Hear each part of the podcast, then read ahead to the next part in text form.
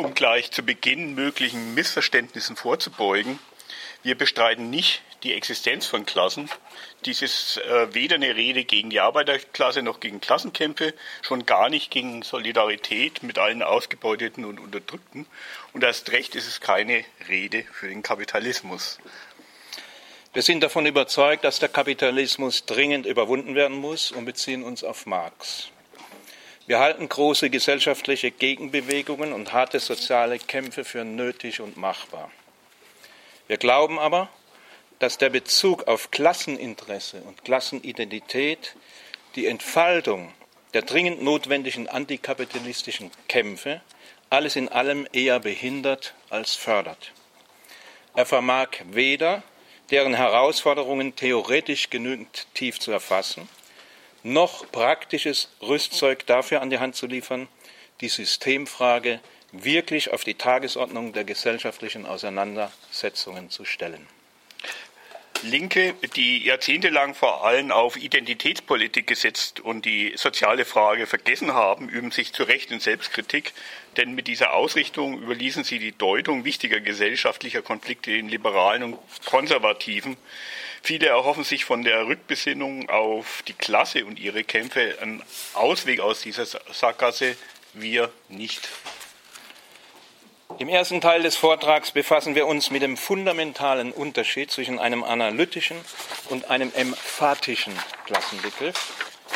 Im zweiten Teil wollen wir anhand dreier zentraler Konfliktfelder Wohnen, Arbeitszeit und Klima skizzieren, warum nur solche Kämpfe, deren Akteurinnen sich nicht in den theoretischen wie praktischen Fesseln von Identität und Interesse bewegen, wirklich antikapitalistischen Charakter annehmen können.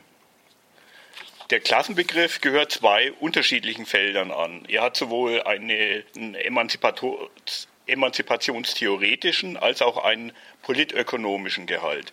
Beide gehen auf Marx zurück. Der emanzipationstheoretische wird vor allem in den Frühschriften entwickelt und im kommunistischen Manifest präsentiert. Der politökonomische Klassenbegriff findet sich in erster Linie im Marxischen Hauptwerk, dem Kapital.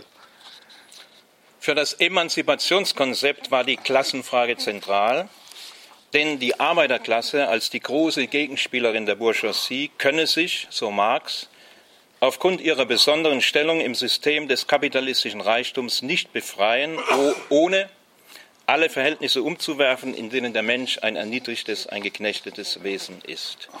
Das Klasseninteresse des Proletariats beinhaltet demzufolge seine eigene Abschaffung. Die Kritik der politischen Ökonomie demgegenüber beschäftigt sich bekanntlich nicht mit der Überwindung der kapitalistischen Produktionsweise, sondern analysiert deren innere Logik und Funktionsweise. Entsprechend ist auch ihr Klassenbegriff ausgerichtet. Es geht darum, die Position der Hauptklassen innerhalb des kapitalistischen Gefüges zu, äh, zu klären. Gegenüber der emanzipationstheoretischen Klassenvorstellung führt das zu entscheidenden Veränderungen und Abweichungen. Das erste betrifft die äh, Anzahl der Klassen. Als Emanzipationstheoretiker kennt Marx nur zwei Hauptklassen, die Kapitalistenklasse und die Arbeiterklasse. In der Kritik der politischen Ökonomie zerfällt die kapitalistische Gesellschaft dagegen in drei Grundklassen. Zur Kapitalisten- und Arbeiterklasse tritt noch die Klasse der Grundeigentümer hinzu. Wichtiger ist aber, dass sich der Status des Klassenbegriffs selbst verändert gegenüber dem emphatischen Klassenbegriff. Im marxischen Emanzipationskonzept sind die Arbeiterklasse und ihr antagonistisches Verhältnis zur Kapitalistenklasse A und O. In der marxischen Theorie der kapitalistischen Produktionsweise wird der Klassenbegriff dagegen als eine logisch nachgeordnete Kategorie behandelt. Denn da die Klassen Personifikationen ökonomischer Kategorien sind, eben im Kapital, lassen sie und ihre Beziehung sich erst nach der Klärung der ökonomischen Kategorien und ihres Zusammenspiels richtig fassen. In der Kapitalistenklasse personifiziert sich das, Person das Kapital, also die Selbstzweckbewegung der Verwandlung von Geld in mehr Geld. Das gemeinsame Klasseninteresse aller Kapitalisten ist darauf gerichtet, die gesellschaftlichen Rahmenbedingungen für die Tauschwertakkumulation zu optimieren. Die Grundeigentümerklasse personifiziert die in Privateigentum verwandelte Naturressource Grund und Boden. Ihr Klasseninteresse besteht darin, einen möglichst hohen Anteil am gesellschaftlichen Reichtum für die Besitzer dieser Naturressource zu reservieren. Und auch in der Arbeiterklasse personifiziert sich eine ökonomische Kategorie, nämlich die besondere wahre Arbeitskraft. Der einzelne Arbeiter hat das profane Interesse, seine persönlichen Verkaufsbedingungen zu verbessern und das Klasseninteresse besteht in einer möglichst günstigen Ausgestaltung der kollektiven Verkaufsbedingungen. Als Personifikationen ökonomischer Kategorien vertreten alle drei Hauptklassen der kapitalistischen Gesellschaft rein immanente Interessen, die die Aufrechterhaltung der kapitalistischen Produktionsweise voraussetzen. Das gilt auch für die Arbeiterklasse. Trotzdem weist die Arbeiterklasse gegenüber den anderen beiden Klassen eine fundamentale Besonderheit auf. Sie ist von allen Reproduktionsmitteln abgeschnitten und deshalb gezwungen, ihre eigene Haut zu Markte zu tragen. Die, die Arbeiterklasse war für Marx deshalb prädestiniert, die kapitalistische Gesellschaft umzuwälzen, weil er in ihr gleichzeitig einen Teil und das Gegenteil der bürgerlichen Gesellschaft sah. Teil, weil die lebendige Arbeit aufgrund ihrer Fähigkeit, Mehrwert abzuwerfen, die Schlüsselware des äh, kapitalistischen Systems darstellt. Ihr Gegenteil, weil die Angehörigen der Arbeiterklasse von den Segnungen des Systems des äh, kapitalistischen Reichtums systematisch ausgeschlossen bleiben. Diese Verklammerung von politökonomischem und emphatischem Klassenbegriff mag angesichts der Lage der arbeitenden Klassen zu Marxens Lebzeiten plausibel erschienen sein. Uns Nachgeborene hat die geschichtliche Entwicklung eines Besseren belehrt. Die Arbeiterklasse hat ihre Emanzipation im ausgehenden 19. und im Laufe des 20. Jahrhunderts erkämpft. Anders als Marx und mit ihm die Arbeiterbewegung angenommen hatten, musste sie dazu die kapitalistische Produktionsweise aber nicht sprengen. Sie erkämpfte ihre Anerkennung als freies und gleichberechtigtes Interessensubjekt auf dem Boden der kapitalistischen Ordnung und ihre Teilhabe am kapitalistischen Reichtum. Damit hat sich aber das gemeinsame Klasseninteresse auf das reduziert, was es in der Logik der Kritik der politischen Ökonomie nach eigentlich schon immer war, ein bloßes Binneninteresse. Wer sich heute positiv auf das Klassenkonzept bezieht, muss sich deshalb entscheiden, auf welches der beiden. Entweder hält man am emphatischen Klassenbegriff fest und opfert den klaren analytischen Klassenbegriff, oder man orientiert sich am Klassenbegriff der Marxischen Kritik der politischen Ökonomie. Dann lässt sich aber die Gegenperspektive zu den kapitalistischen Zumutungen nicht mehr als äh, Durchsetzung eines gemeinsamen Klasseninteresses fassen. In diesem Fall kommt man nicht umhin, die Frage der emanzipativen Perspektive neu zu denken, jenseits der Klassenkategorie. Wir plädieren für diesen zweiten Weg. In unseren Augen bleibt der Klassenbegriff der Kritik der politischen Ökonomie für das Verständnis der kapitalistischen Gesellschaft unerlässlich. Genau aus diesem Grund haben wir aber mit dem neuen Hype um die Klasse massive Probleme. Wer der heutigen äh, gesellschaftlichen Wirklichkeit mit einem emphatischen Klassenkonzept zu Leibe rücken will, handelt sich vor allem zwei Probleme ein. Seit den Tagen der Arbeiterbewegung sind bekanntlich neue gesellschaftliche Konfliktfelder und Emanzipationsbewegungen aufgetaucht. Dazu zählen unter anderem die Frauenbewegung, der Kampf gegen rassistische Diskriminierung und Homophobie und die Ökologiebewegung, um nur ein paar der wichtigsten zu nennen. Damit geraten die Vertreter eines emphatischen Klassenkonzepts in eine Zwickmühle. Entweder verhalten sie sich ignorant gegenüber den von diesen Bewegungen aufgeworfenen Fragen, da lässt der berühmt-berüchtigte Nebenwiderspruch grüßen. Oder sie versuchen das Klassenkonzept anzupassen und diese Konfliktfelder als Teile der Klassenauseinandersetzung zu deuten. So sprechen einige von einer ökologischen Klassenpolitik oder sogar von einer queeren Klassenpolitik. Diese Vorgehensweise ist natürlich äh, die sympathischere, Allerdings hat sie einen Pferdefuß.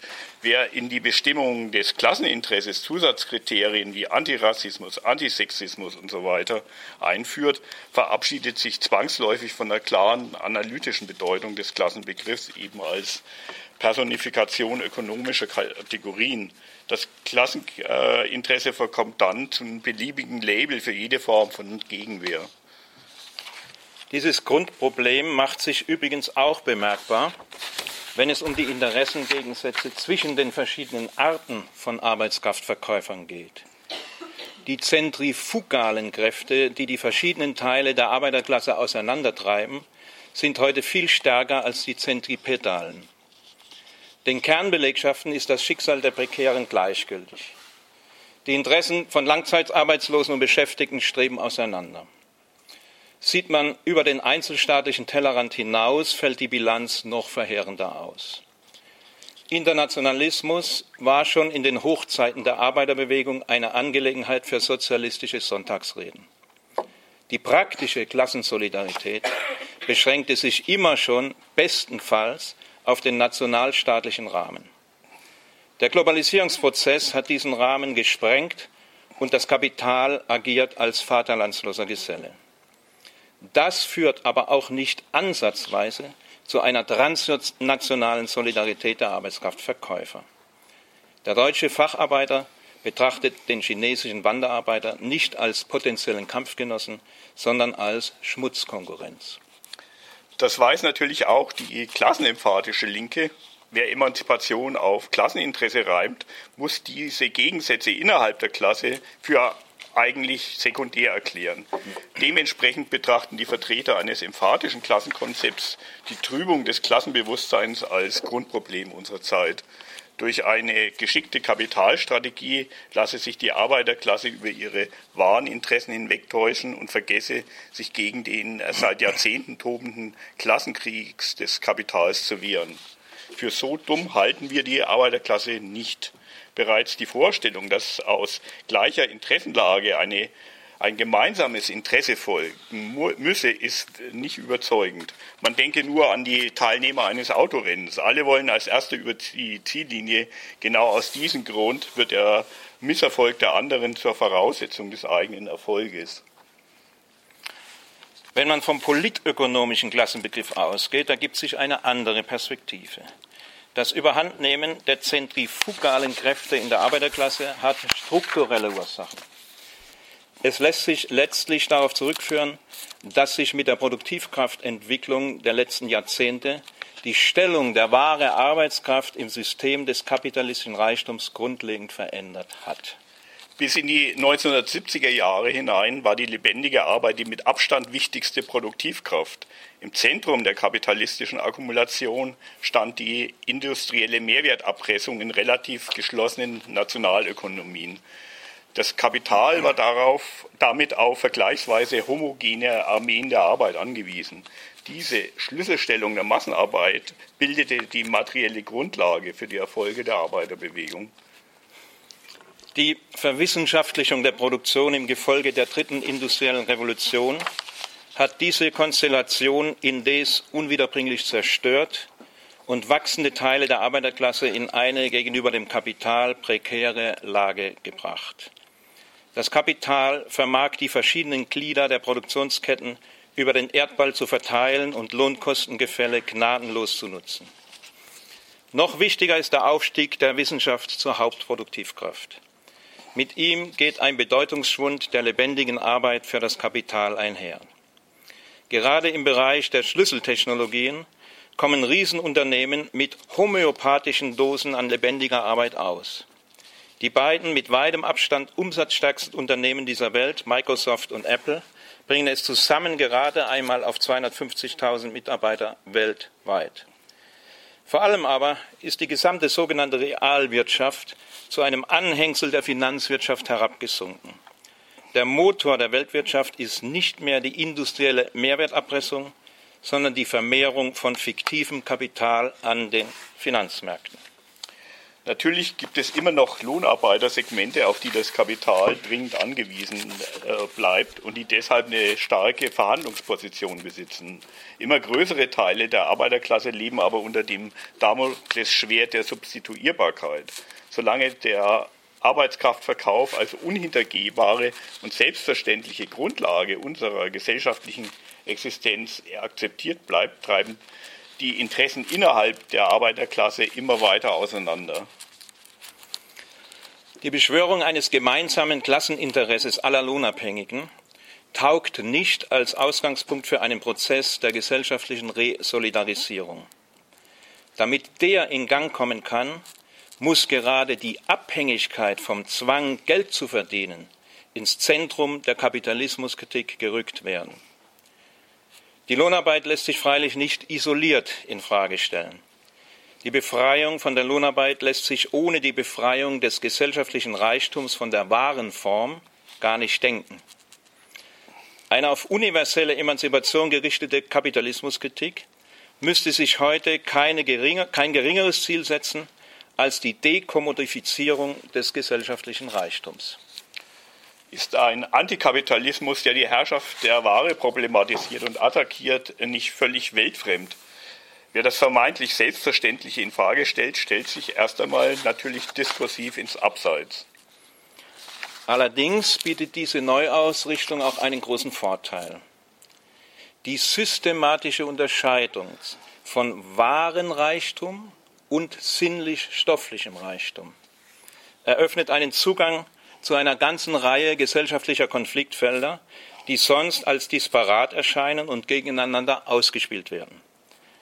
Eine Kritik der kapitalistischen Reichtumsform der Ware erlaubt es dagegen in der Sache, Brücken zu schlagen. Um diese steile These zu erhärten, haben wir uns drei Themen herausgegriffen, die hierzulande breit diskutiert werden und die Gemüter erhitzen. Die Frage der Unbezahlbarkeit des Wohnens, das Problem der Arbeitszeit und den Klimawandel. Wahre Wohnen. In den letzten 40 Jahren sind in den kapitalistischen Kernstaaten die Preise für die Güter des täglichen Bedarfs insgesamt nur moderat gestiegen. Es gibt allerdings eine Ware, bei der sieht die Entwicklung ganz anders aus, Wohnraum. In den letzten 40 Jahren sind die Preise für Wohnimmobilien und die Mieten weltweit explodiert. Dieser Trend hat inzwischen das Mieterland Deutschland voll erfasst. Diese Preisexplosion teilt die Gesellschaft in Profiteure und Verlierer. Das reicht den Liebhabern des emphatischen Klassenkonzepts, um die Wohnungsfrage zur Klassenfrage zu erklären.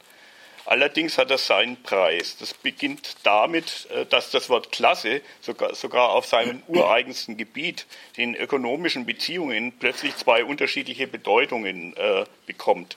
Das klassische äh, Klassenkonzept unterscheidet die Klassen bekanntlich nach ihrer Stellung im Produktionsprozess. Auf dem Feld des Wohnens geht es jedoch nicht um Produktion, sondern um ein spezielles Konsumgut, das für breite Bevölkerungsteile unerschwinglich wird. Äh, die Wohnungsfrage lässt sich nur zur Klassenfrage erklären, wenn man schon auf der Ebene der reinen ökonomischen Klassenbestimmung inkonsistent argumentiert und der Klassenbegriff mal überstellt die Stellung zu den Produktionsmitteln, mal mit der zu den äh, Konsumptionsmitteln begründet wird. Über diese ins Auge springende Ungereimtheit hilft sich der emphatische Klassenbegriff assoziativ hinweg. Die Arbeiterklasse verfügt über keine Produktionsmittel, der Mieter verfügt über keinen Wohneigentum. Da wie dort sind die Eigentumslosen die Verlierer.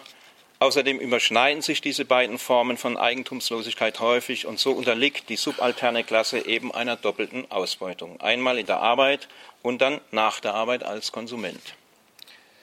Diese Argumentation bleibt aber aus mehreren Gründen unbefriedigend. Schon die Deckungsgleichheit der beiden Ausbeutungsformen haut nicht so richtig hin. Am ehesten übrigens noch in Deutschland, wo die Wohneigentumsquote in der Bevölkerung lediglich 45 äh, Prozent beträgt, im Unterschied zu 70 Prozent im EU-Durchschnitt. Dass aber selbst in Deutschland etliche Lohnabhängige auch eigene vier Wände besitzen und selbst der eine oder andere Manager zur Miete wohnt, ist noch das geringste Problem. Wichtiger ist, dass die Preise und Mieten für Wohnimmobilien nicht für sich allein explodieren. Bei fast allen Immobilienbooms der letzten 40 Jahre sind zusammen mit den Mieten für Wohnraum auch die für Büro- und Gewerberäume explodiert, in der Regel sogar schneller. Vor allem in der letzten Dekade explodieren auch die Preise für landwirtschaftliche Nutzflächen. Auf all diesen Märkten tummeln sich aber überhaupt keine Lohnabhängigen. Stattdessen stehen sich dort fungierendes Kapital und Immobilienbesitzer als Käufer und Verkäufer, als Mieter und Vermieter gegenüber. Die Preisentwicklung beim Wohnraum trifft die breite Masse der Bevölkerung direkt. Deshalb steht sie zu Recht hier in Deutschland im Zentrum der, der öffentlichen Aufmerksamkeit und nicht die Mietpreisexplosion bei Büros, Gewerberäumen oder von landwirtschaftlichen Nutzflächen. Trotzdem muss eine tragfähige Analyse die Mietpreisexplosion in ihren politökonomischen Kontext erfassen. Das ist aber nun einmal das sämtliche Sektoren bis hin zum Ackerland übergreifende Abheben der Immobilienpreise. Mit der Apostrophierung der in die Höhe schnellenden Wohnkosten als Klassenfrage ist der Blick auf diesen Zusammenhang verstellt. Wir sehen in der Kollision von Warenreichtum und sinnlich-stofflichen Reichtum die grundlegende Konfliktlinie unserer Epoche. Wenn man aus dieser Perspektive die explodierenden Wohnraumpreise betrachtet, ergibt sich ein direkterer Zugang zu den äh, zu erklärenden Gesamtphänomenen. Immobilien haben eine besondere Stelle, Stellung im Warenuniversum. Sie sind gleichzeitig äh, Güter des täglichen Bedarfs und Anlagegegenstand. Das ist aber für deren Preisbildung entscheidend. Die Wohnungsmieten explodieren, weil die Immobilienpreise und damit die Preise für neuen Wohnraum explodieren. Die Immobilienpreise gehen aber wiederum in erster Linie aufgrund der allgemeinen Entwicklung auf, der Anlage, auf den Anlagemärkten durch die Decke. In dem Maß, wie die Renditen bei den konkurrierenden Anlageformen sinken und vor allem die zinstragenden Papiere wenig bis nichts abwerfen, strömt massenhaft Anlagekapital in den Immobiliensektor, insbesondere wenn, wie in den letzten zehn Jahren, angesichts der Nullzinspolitik der Zentralbanken festverzinsliche Papiere nichts mehr abwerfen. Im Immobiliensektor steht dem wachsenden Kapitalzustrom eine unvermehrbare Naturressource gegenüber, nämlich Grund und Boden vermehrt sich äh, der Geldkapitalzustrom, äh, weil die Renditen anderer Anlageformen sinken, dann drückt das eben den Bodenpreis in, äh, nach oben. Sinken die Zinsen gegen Null, dann führt diese Mechanik dazu, dass die Bodenpreise schwindelerregende Höhen erreichen. Die steigende Preise für die Naturressource Boden sind letztlich für die Unbezahlbarkeit des Wohnens verantwortlich. Wer heute in München für eine Eigentumswohnung 10.000 Euro pro Quadratmeter zahlt, zahlt 6.000 davon für den Boden, auf dem diese äh, Wohnimmobilie steht. Politökonomisch betrachtet entpuppt sich die moderne Wohnungsfrage im Kern als Bodenfrage. Das Privateigentum an der Naturressource Grund und Boden führt unter den Bedingungen eines von der Finanzmarktdynamik getragenen Kapitalismus dazu, dass für immer mehr Menschen das elementare Bedürfnis nach Wohnraum unbezahlbar wird. Wenn man die Wohnungsfrage als Klassenfrage fasst, hat man ihr nur ein Etikett aufgeklebt, aus dem nichts weiter folgt. Dechiffriert man dagegen die Wohnungsfrage als Bodenfrage, springt nicht nur der Zusammenhang mit ganz anderen gesellschaftlichen Konflikten ins Auge. Man denke nur an das Phänomen des Landgrabbing, das vor allem im globalen Süden Menschen die Lebensgrundlage nimmt. Darüber hinaus lässt sich, gestützt auf die politökonomische Analyse, eine klare gesellschaftliche Konfliktlinie formulieren. Darf Grund und Boden weiterhin Privateigentum und handelbare Ware sein, mit der Folge, dass elementare Bedürfnisse unerfüllbar werden? Oder ist der Boden seines wahren Charakters zu entgleiten und in gesellschaftliches Eigentum zu überführen? Arbeitszeit. Zum Lohnarbeiterinteresse gehört neben der Lohnhöhe auch die Frage der Arbeitszeit. Dementsprechend spielte dieser Aspekt schon bei der Formierung der Arbeiterbewegung eine Schlüsselrolle. Am Anfang der Arbeiterbewegung stand in den 1830er Jahren der Kampf gegen die Kinderarbeit und für den Zehn-Stunden-Tag. Handelt es sich also wenigstens beim Kampf um Arbeitszeitverkürzung, um Klassenkampf pur? Jein. Natürlich ist der Kampf um Arbeitszeitverkürzung auch ein Kampf für unmittelbare Lohnabhängigkeitsinteresse. Zu einer gesamtgesellschaftlichen Schlüsselforderung kann er aber nur werden, wenn man über das Lohnarbeiterinnen-Interesse hinausgehende Zusatzdimensionen mobilisiert. Der Kapitalismus hat eine explodierende Produktivität hervorgebracht. Solange man die Lohnarbeit als die natürliche Lebensgrundlage akzeptiert und das Lohnarbeiterinteresse ins Zentrum rückt, stellt sich angesichts dieser Entwicklung nur eine Frage. Wie kann man trotzdem das Beschäftigungsniveau halten? Hat man hingegen den fundamentalen Unterschied zwischen dem abstrakten und dem stofflichen Reichtum im Blick, wobei stofflicher Reichtum für all das steht, was wir wirklich zum Leben brauchen. also Nahrung, Kleidung, Technik, Wissenschaft, Kultur und so weiter, und abstrakter Reichtum für dasjenige, dessen einzige Daseinsberechtigung die Aufrechterhaltung der Kapitalverwertung ist, also Wert, Geld, Kapital und so weiter, so leuchtet ein, dass die Welt auch ganz anders eingerichtet sein könnte. Weil die Möglichkeiten zur Steigerung des stofflichen Reichtums exorbitant gewachsen sind und täglich weiter wachsen, müssten heute alle Menschen, ob jung oder alt, wesentlich weniger arbeiten und könnten dabei wesentlich besser leben. Wenn die Gesellschaft jenseits der betriebswirtschaftlichen Vernunft, also endlich wirklich vernünftig wirtschaften würde. Das ginge dann allerdings nicht in Richtung der 30, sondern viel eher der 5-Stunden-Woche, die keine Utopie mehr sein müsste. Voraussetzung dafür wäre eine Organisation der Gesellschaft, die die abstrakte Reichtumsproduktion überwindet und die Produktion und Verteilung des stofflichen Reichtums zum Mittelpunkt hätte.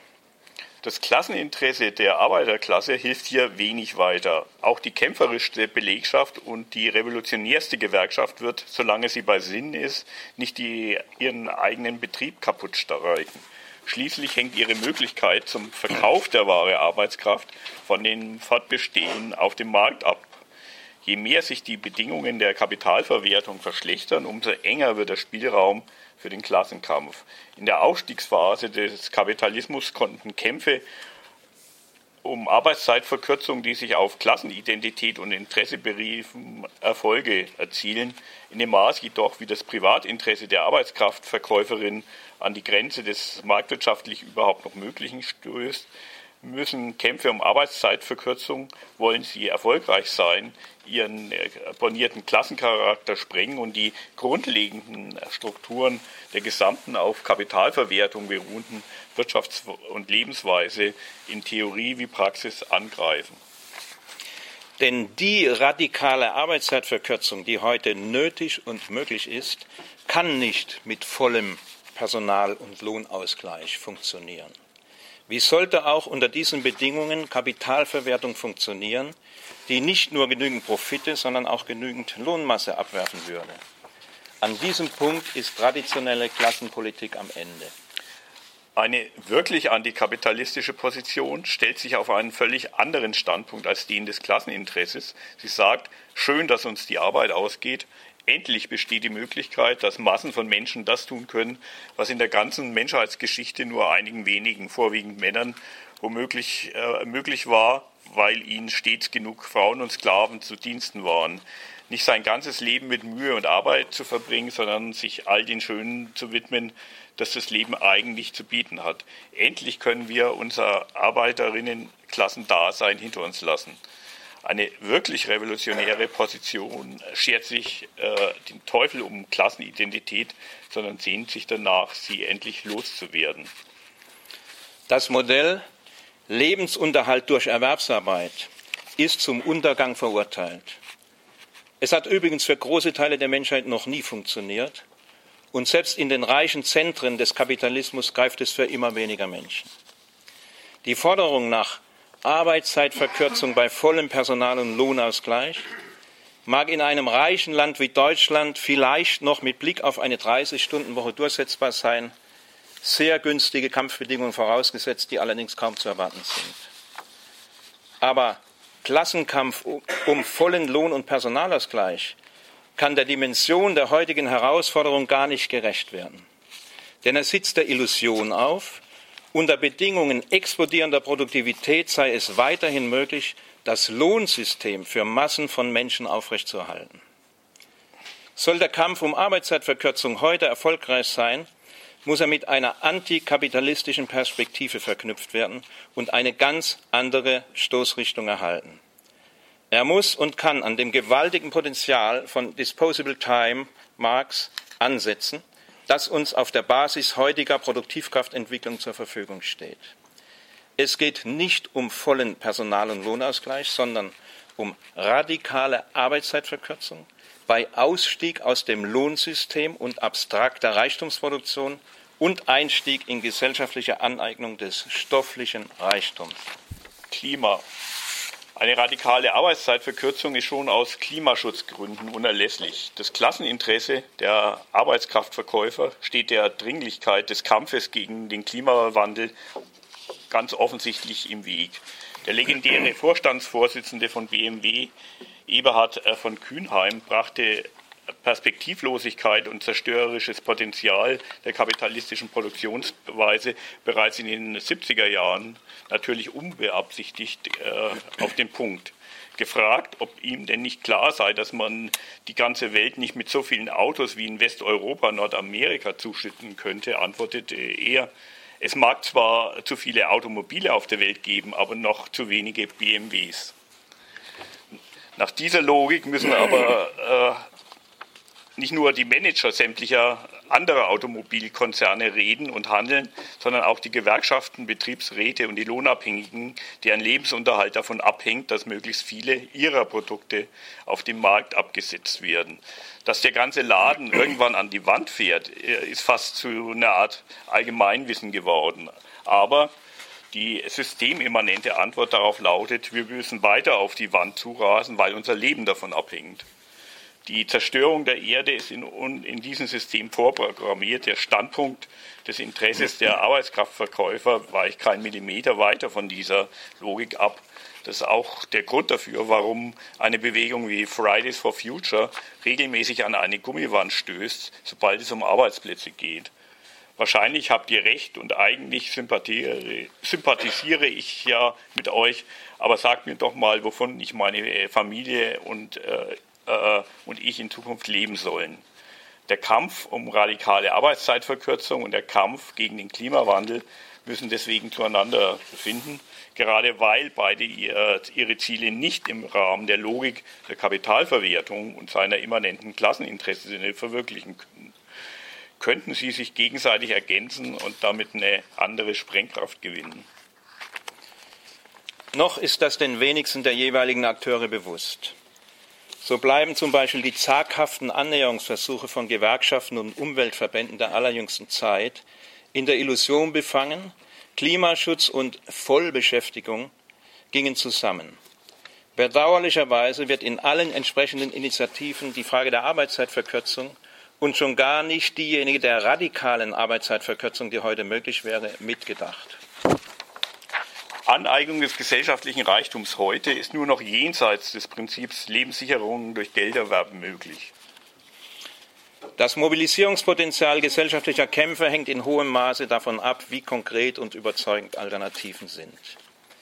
Dem identitätspolitischen Zerstörungsprogramm der Rechten und dem neoliberalen Markttotalitarismus ist deswegen ein neues Programm der Vergesellschaftung entgegenzusetzen in dessen Zentrum die Befreiung des gesellschaftlichen Reichtums von der Herrschaft der betriebswirtschaftlichen Logik stehen muss. In dem Maße, wie sich die Einsicht durchsetzt, dass das Prinzip der Finanzierbarkeit unseres Lebens zum Scheitern verurteilt ist, entstehen entscheidende Voraussetzungen für die dringend notwendigen sozialen Auseinandersetzungen, die heute geführt werden müssen. Die Potenziale bisher isolierter Kämpfe könnten zusammengeführt und vervielfacht werden die Arbeitszeitfrage ist hierfür von entscheidender Bedeutung.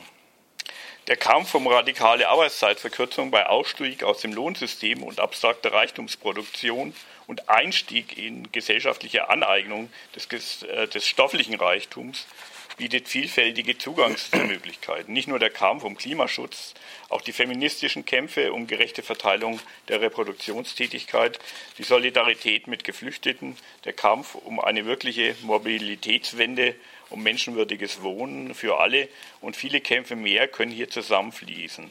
Erfolgreich äh, können antikapitalistische Kämpfe in dem Maße sein, wie es ihnen gelingt, zunehmend auch mehr Lebensbereiche, Verbrauchsgüter, Wohnen, Gesundheit, Bildung, Kultur und so weiter der Marktlogik zu entziehen und sie nach Kriterien rein stofflicher Rationalität zu organisieren. Dass solche Kämpfe kein Spaziergang wären, sondern harte gesellschaftliche Auseinandersetzungen bedeuten, liegt auf der Hand. Ebenso, dass in deren Verlauf immer wieder theoretisch wie praktisch die Fragen nach dem Eigentum und nach der Macht gestellt werden müssen.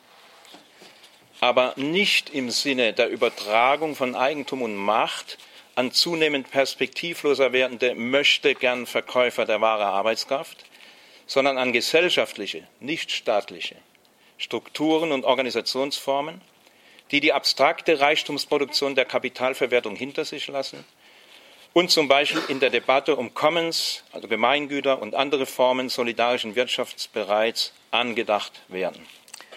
Nostalgie verliert. 40 Jahre neoliberaler Zurichtung haben tiefe Spuren hinterlassen. Vor allem der Individualisierungsprozess hat eine ganz neue Qualität angenommen, während sich früher der keynesianische Interventionsstaat und kollektive Interessenvertretung wie die Gewerkschaften zwischen dem Weltmarkt und den Einzelnen schoben, haben wir es heute mit einer extrem atomisierten Konkurrenz zu tun. Und das prägt natürlich auch Denken und Fühlen. Das stellt das emanzipative Lager vor eine extreme Herausforderung. Wie kann man in einer von Vereinzelung und Konkurrenz geprägten Gesellschaft einen Prozess gesellschaftlicher Resolidarisierung in Gang setzen? Die Rechte hat es deutlich einfacher. Sie kann gleichzeitig den Geist der entfesselten Konkurrenz und Rücksichtslosigkeit bedienen und den Traum von der Überwindung der Vereinzelung. Sie leistet das, indem sie das Phantasma des ethnisch homogenen Volkes anruft, das sich gemeinsam seiner Haut wehren äh, muss. Das emanzipative Lager kann sich mit einer imaginären Gemeinschaftlichkeit dieser Art nicht begnügen. Es muss vielmehr ein Projekt der Neuvergesellschaftung entwickeln und starten, das einen Ausweg aus der Vereinzelung und eine antikapitalistische Perspektive eröffnet. Die Rückbesinnung auf die Klasse ist eine Art Ausweichbewegung vor dieser historischen Aufgabe. Einerseits liegen ihr durchaus ehrenwerte Motive zugrunde, wie die Wiederentdeckung der weitgehend vergessenen sozialen Frage.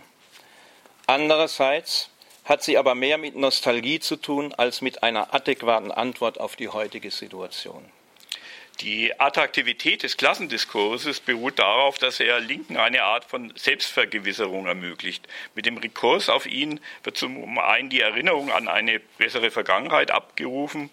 Um die Linke und die, ihren Einfluss war es im Zeichen des Klassenkampfs in ferner Vergangenheit besser bestellt, als es heute ist. Ergo, so die vage, implizite Hoffnung, äh, verbessert sich mit dem Rückgriff auf die Klasse die Lage auch wieder. Und noch ein anderes Motiv spukt durch die Köpfe. Die Linke führt heute vor allem reine Abwehrkämpfe. Es herrscht nach wie vor Desorientierung darüber, wie ein Emanzipationsprogramm unter den heutigen Bedingungen aussehen könnte. Die Anrufung der Klasse verschafft äh, als eine Art Übersprungshandlung einen vermeintlich festen objektiven Bezugspunkt. Mit dem Klassenbegriff ist der Anspruch verbunden, eine Klammer zwischen den verschiedenen gesellschaftlichen Konfliktfeldern herzustellen.